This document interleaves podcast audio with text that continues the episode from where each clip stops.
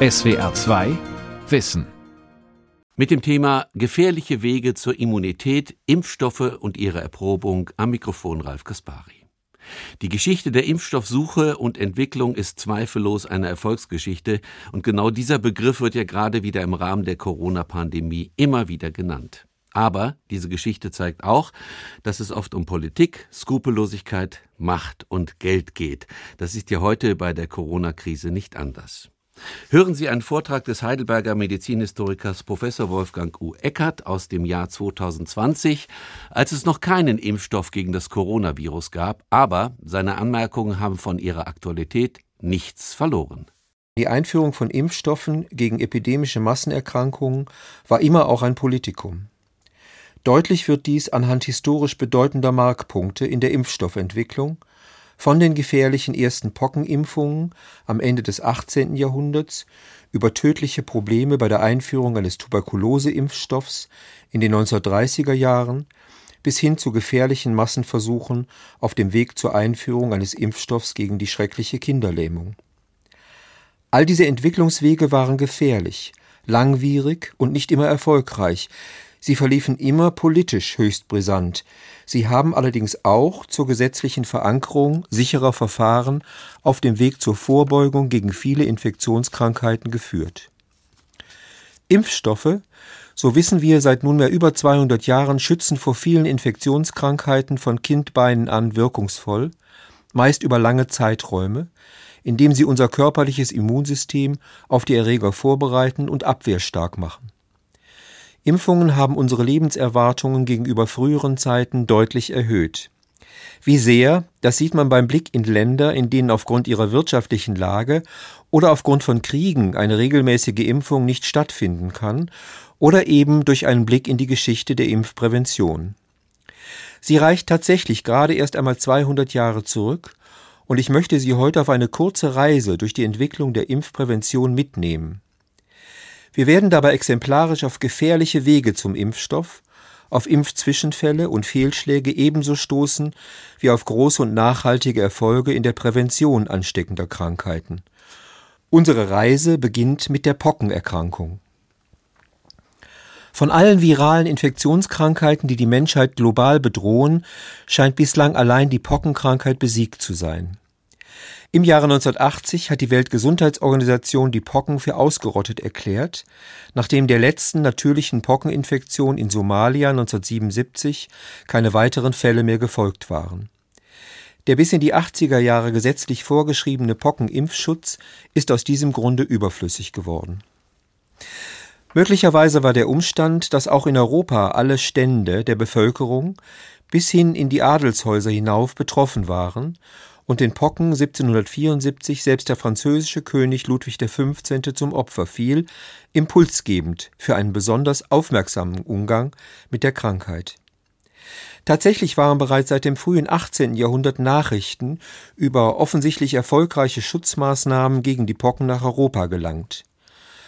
Beobachtet hatte man im Osmanischen Reich Aufpfropfungen Variolationen mit Pockensekret, also künstliche Infektionen mit dem Sekret der Pockenpustel, die beim Geimpften bald eine mild verlaufende Erkrankung hervorriefen und ihn zugleich gegen eine spätere Infektion mit den gefürchteten wilden Pocken immunisierten. Aus dem osmanischen Adrianopolis, dem heutigen Edirne, berichtete Lady Mary Wortley Montagu, die Frau des dortigen britischen Botschafters 1717 über solch wundersame Ereignisse nach London. Überzeugt von der Wirksamkeit der Methode hatte sie auch ihre eigenen Kinder inokulieren lassen. In ihrem Brief schrieb sie Ein paar alte Frauen haben sich auf dieses Verfahren spezialisiert und praktizieren es jeden Herbst.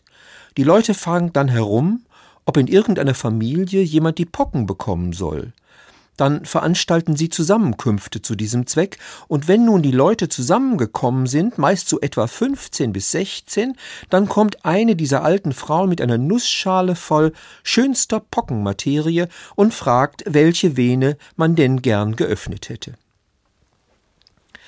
In Europa stieß ihr Bericht jedoch zunächst nur auf Kopfschütteln und Vorurteile in der Ärzteschaft. Schließlich konnte sie allerdings erreichen, dass König George III. nach entsprechenden Experimenten an Waisen und Verbrechern seine Enkel auf diese Weise inokulieren ließ. Die Methode blieb jedoch umstritten und führte oft zu fulminanten Krankheitsausbrüchen und Todesfällen. Erst gegen Ende des 18. Jahrhunderts sollte es zur Entwicklung einer weniger gefährlichen Impfmethode durch den englischen Landarzt Edward Jenner kommen. Jenner hatte beobachtet, dass Landarbeiter, die sich schon einmal mit den beim Menschen zu milderen Verläufen führenden Kuhblattern infiziert hatten, häufig von den gefährlichen Menschenpocken verschont blieben. Wenn man also Menschen künstlich mit Kuhblattern infizieren würde, so müsse man dadurch doch auch eine Unempfänglichkeit für die Menschenpocken bewirken können. Der Arzt wagte das Experiment und impfte 1796 einen achtjährigen Knaben zunächst mit Kuhpocken und wenige Wochen später mit Menschenpocken. Dieses Experiment war ethisch problematisch, denn Jenner setzte wissentlich seinen jungen Probanden einer lebensbedrohlichen Gefahr aus. Der Versuch verlief allerdings glücklich und der Arzt konnte zwei Jahre später seine Versuchsergebnisse der Öffentlichkeit zur Kenntnis bringen, wovon ihm übrigens die Royal Society zunächst abgeraten hatte. Die neue Methode der Vaccination ermöglichte zum ersten Mal eine aktive Immunisierung gegen Menschenpocken, für die sich überzeugt dann auch bald das englische Parlament mit erheblichen Geldsummen einsetzte. Man war selbst in Übersee begeistert. Aus den USA schrieb deren dritter Präsident Thomas Jefferson am 14. Mai 1806 an Edward Jenner Sir, zukünftige Generationen werden nur noch den Geschichtsbüchern entnehmen, dass es die abscheulichen Pocken einmal gegeben hat und dass Sie sie ausgerottet haben. In Kontinentaleuropa erließ zuerst das Königreich Bayern 1807 eine verpflichtende Impfung nach Art Jenners und in Nordamerika war schon in den Jahren zuvor diese praktische Präventionsmethode mit großem Erfolg eingeführt worden. Russland folgte 1812, Deutschland schließlich 1874 mit dem Reichsimpfgesetz.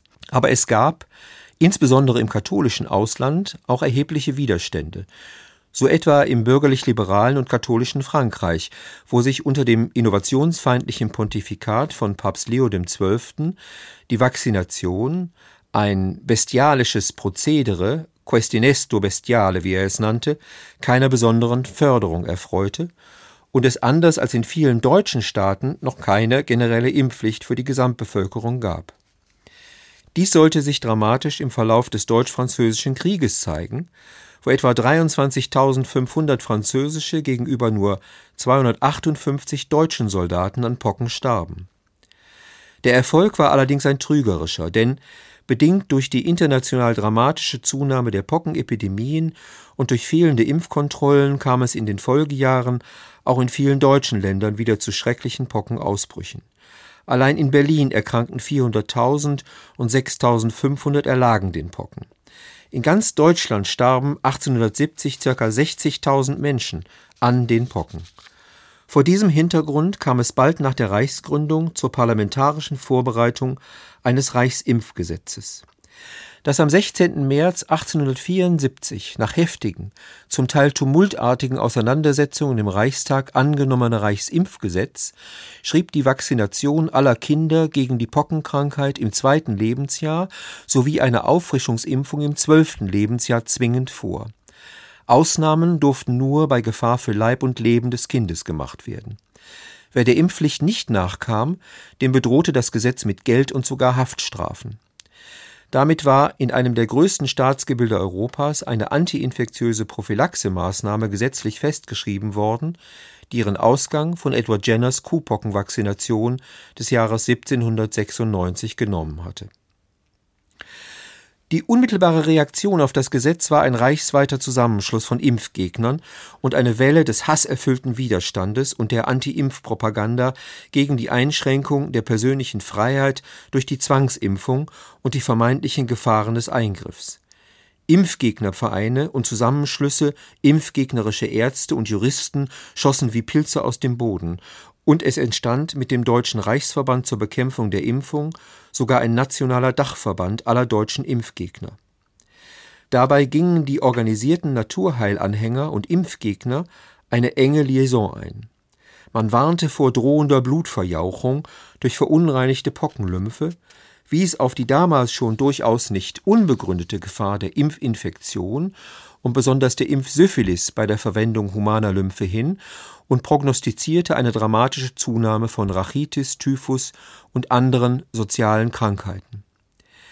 Dass die Impfgegner in ihrer Agitation auch die Klaviatur des politischen Gerüchts wohl zu beherrschen wussten, belegt das vom Naturheilverein Neu-Ulm noch 1894 gezielt verbreitete Gerücht, die Kinder des Kaisers seien höchst selbst nicht geimpft, was durch dessen Leibarzt umgehend dementiert werden musste.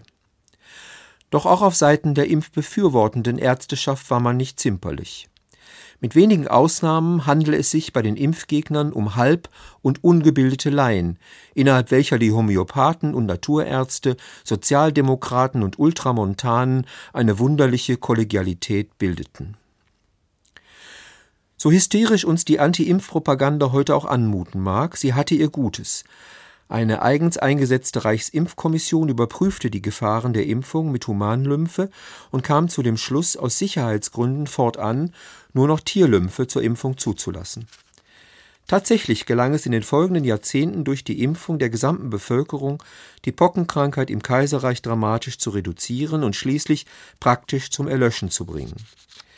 Neben den rein medizinischen waren auch die gesellschaftlichen Folgen des Reichsimpfgesetzes bemerkenswert so trug das Impfgesetz durch die Konfrontation der Bevölkerung mit der neuen medizinischen Maßnahme zur Medikalisierung ganz erheblich bei.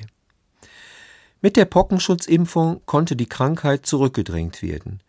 Sie auszurotten gelang allerdings erst 100 Jahre später durch systematische Impfungen und die Unterbrechung der Übertragungskette von Mensch zu Mensch. Ab 1967 wurde die Pockenimpfung auf Beschluss der Weltgesundheitsorganisation weltweit Pflicht und eine globale Ausrottungskampagne begann. In der Bundesrepublik Deutschland trat der letzte Pockenfall 1972 auf. Der weltweit letzte Fall wurde 1977 als Merka in Somalien gemeldet und am 8. Mai 1980 konnte die WHO feststellen, dass die Pocken ausgerottet waren. Allerdings wurden einzelne Erreger der Krankheit im Rahmen der biologischen Waffenforschung des Kalten Krieges im Forschungszentrum der US-amerikanischen Seuchenbehörde CDC in Atlanta und wohl auch in einer vergleichbaren sowjetischen Einrichtung bei Novosibirsk weiterhin aufbewahrt.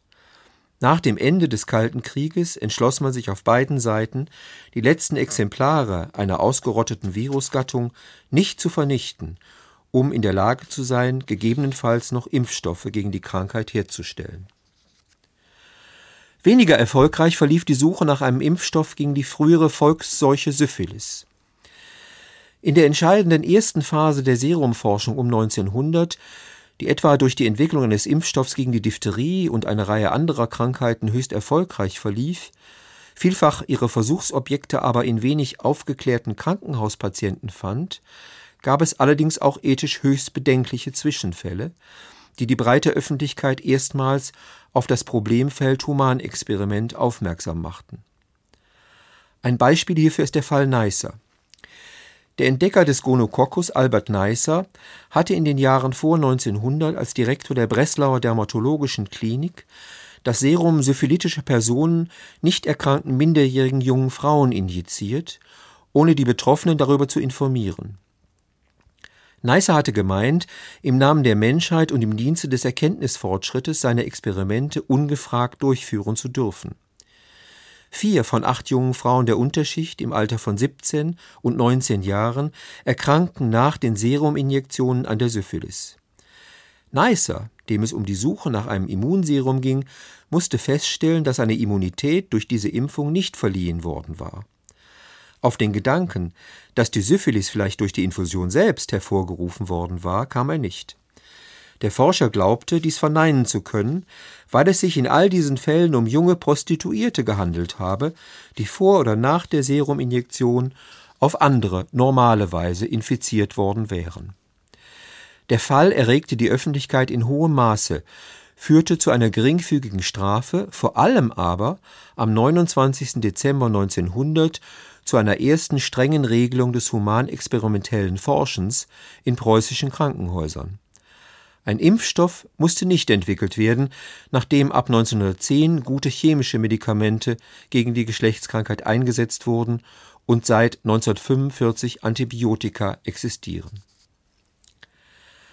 Auch im Zusammenhang mit den Bemühungen um einen wirkungsvollen Tuberkuloseschutz muss ein tragischer Impfzwischenfall erwähnt werden, in dessen Folge 1931 vom Reichsministerium des Inneren Richtlinien für neuartige Heilbehandlung und für die Vornahme wissenschaftlicher Versuche am Menschen erlassen wurden, die das wissenschaftliche Humanexperiment in damals innovativer und vorbildlicher Weise regelten am 24.02.1930 hatte der Leiter des Allgemeinen Krankenhauses in Lübeck mit Hilfe des Lübecker Gesundheitsrates eine als Großversuch angelegte Tuberkulose-Schutzimpfungsaktion durchgeführt, in deren Folge 14 Kinder starben.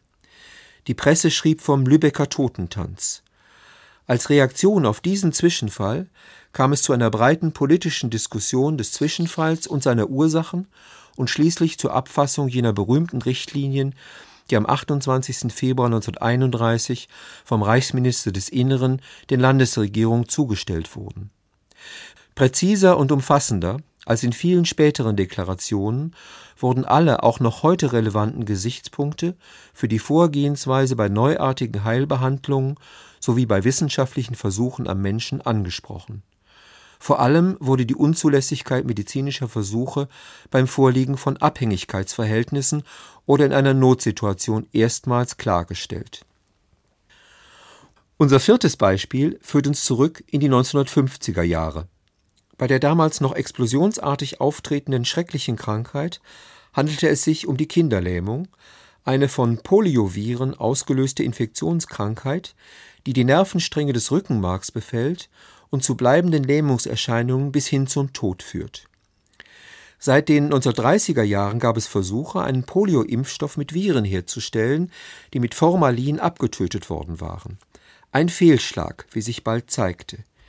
Erst 1954 gelang es in den USA, einen von Jonas Salk und seinen Mitarbeitern hergestellten inaktiven Polio-Impfstoff herzustellen, der gespritzt werden musste und für eine große klinische Studie geeignet schien. Im Hintergrund standen jährliche Sommerausbrüche der Krankheit weltweit, aber eben auch in den USA, wo sie regelmäßig Tausende infizierten, ihre Opfer mit schwersten Lähmungen in eiserne Lungen zur mechanischen Atmungsunterstützung verbanden oder mit dem Erstickungstod bedrohten. Nach der Atombombe fürchteten die Menschen in den USA nichts so sehr wie eine Polioinfektion. Nicht mit Salks-Impfstoff, sondern mit Hilfe eines Lebendimpfstoffes, der oral aufgenommen werden konnte, also einer Schluckimpfung, gelang schließlich die aktive Immunisierung gegen Kinderlähmung. Er war von Albert Sabin entwickelt worden.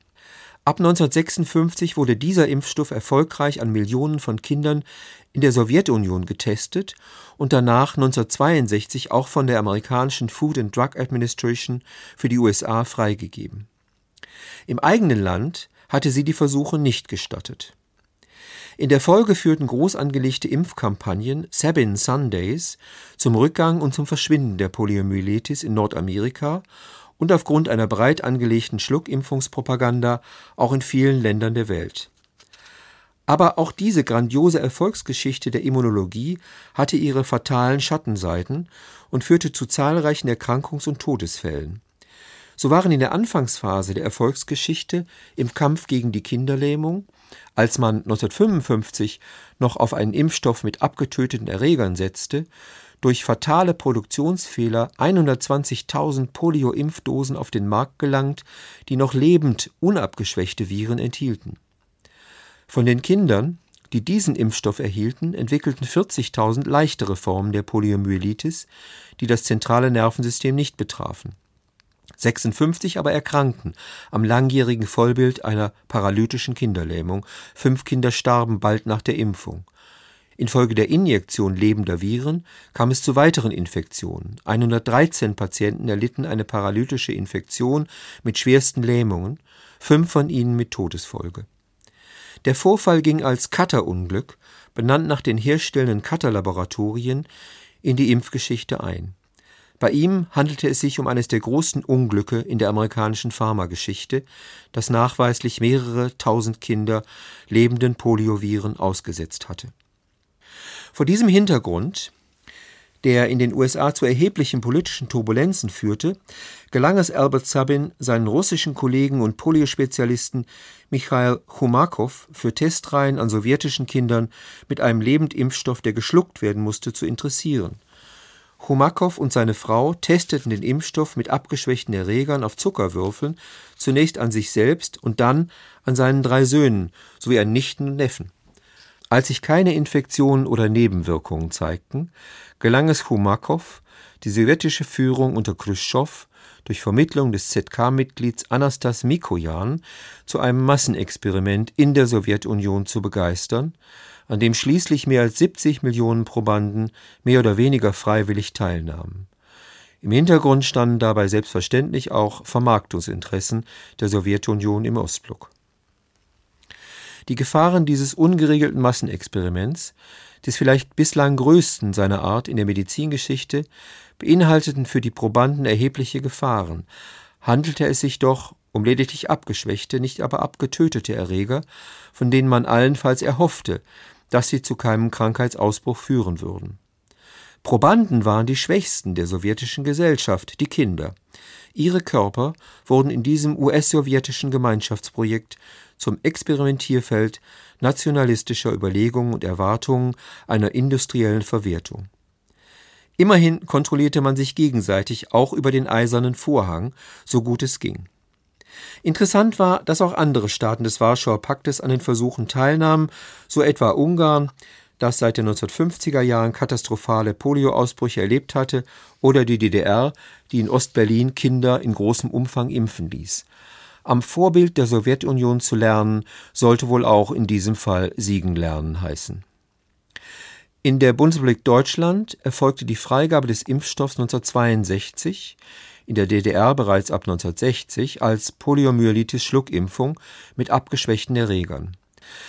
Bereits 1965, nur knapp vier Jahre nach Beginn der ersten Impfkampagnen, hatte sich die Zahl der im Bundesgebiet erfassten Erkrankungen auf weniger als 50 Neuerkrankungen reduziert, im Vergleich zu den 4670 gemeldeten Neuerkrankungen im Jahr 1961 war das ein Rückgang um 99 Prozent in der DDR verlief der Rückgang der Krankheit durch die frühere Impfstofffreigabe zeitversetzt früher und ging bereits 1964 gegen Null. Nicht gegen alle Infektionskrankheiten kann geimpft werden. Vor etwa 40 Jahren wurde die Menschheit von der viral ausgelösten Immunschwächekrankheit AIDS heimgesucht, an der sich jährlich 1,7 Millionen Menschen bis heute neu infizieren. Das humane Immundefizienzvirus HIV gehört zur Familie der Retroviren. Unbehandelt führt die Krankheit zum Tode. Immerhin können Ausbruch und Ausprägung der Krankheit inzwischen medikamentös verzögert bzw. stark abgeschwächt werden. Einen Impfstoff gegen das Virus gibt es aber immer noch nicht, weil das HIV das Chamäleon unter den Viren ist und die Eigenschaft besitzt, sich immer wieder zu verändern und so dem Zugriff eines sensibilisierten Immunsystems zu entgehen. Bislang erfolglos ist auch die Entwicklung von Impfstoffen gegen die Malaria. Der hochkomplexe Erreger durchlebt einen Zyklus mit unterschiedlichen Lebensstadien sowohl in den Mücken als auch im Menschen.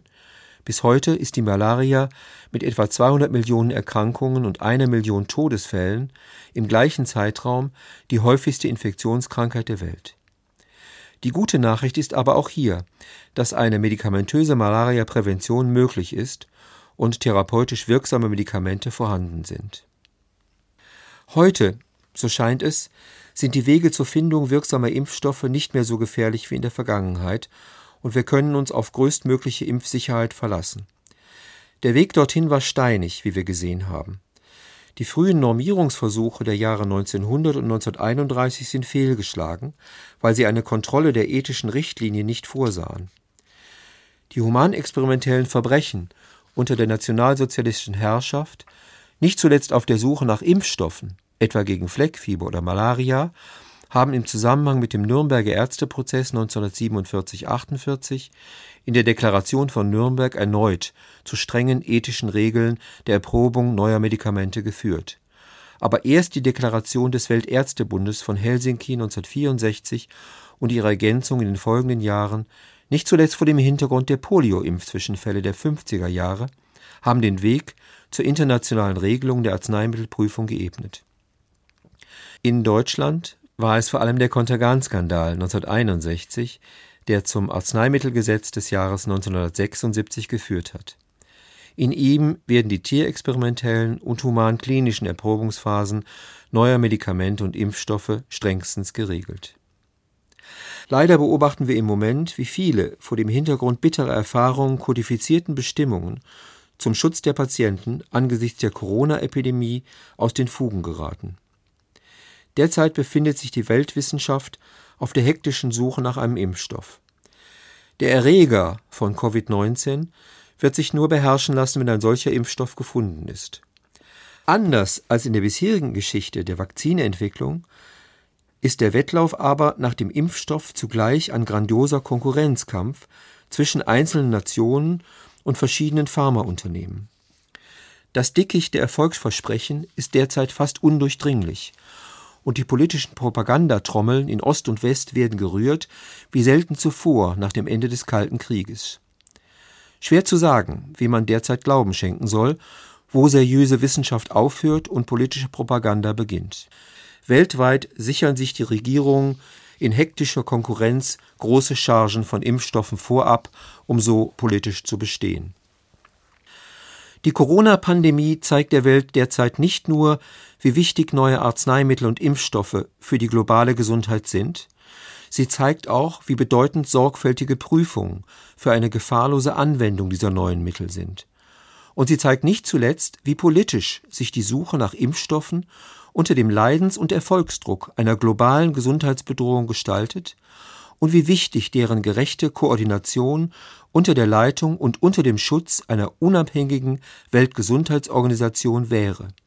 Aber davon scheint die Welt nicht zuletzt als Auswirkung der Politisierung der Corona-Pandemie weiter entfernt zu sein denn je.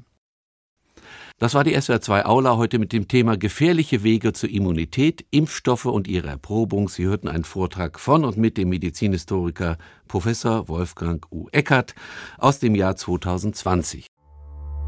SWR2 Wissen. Manuskripte und weiterführende Informationen zu unserem Podcast und den einzelnen Folgen gibt es unter swr2wissen.de.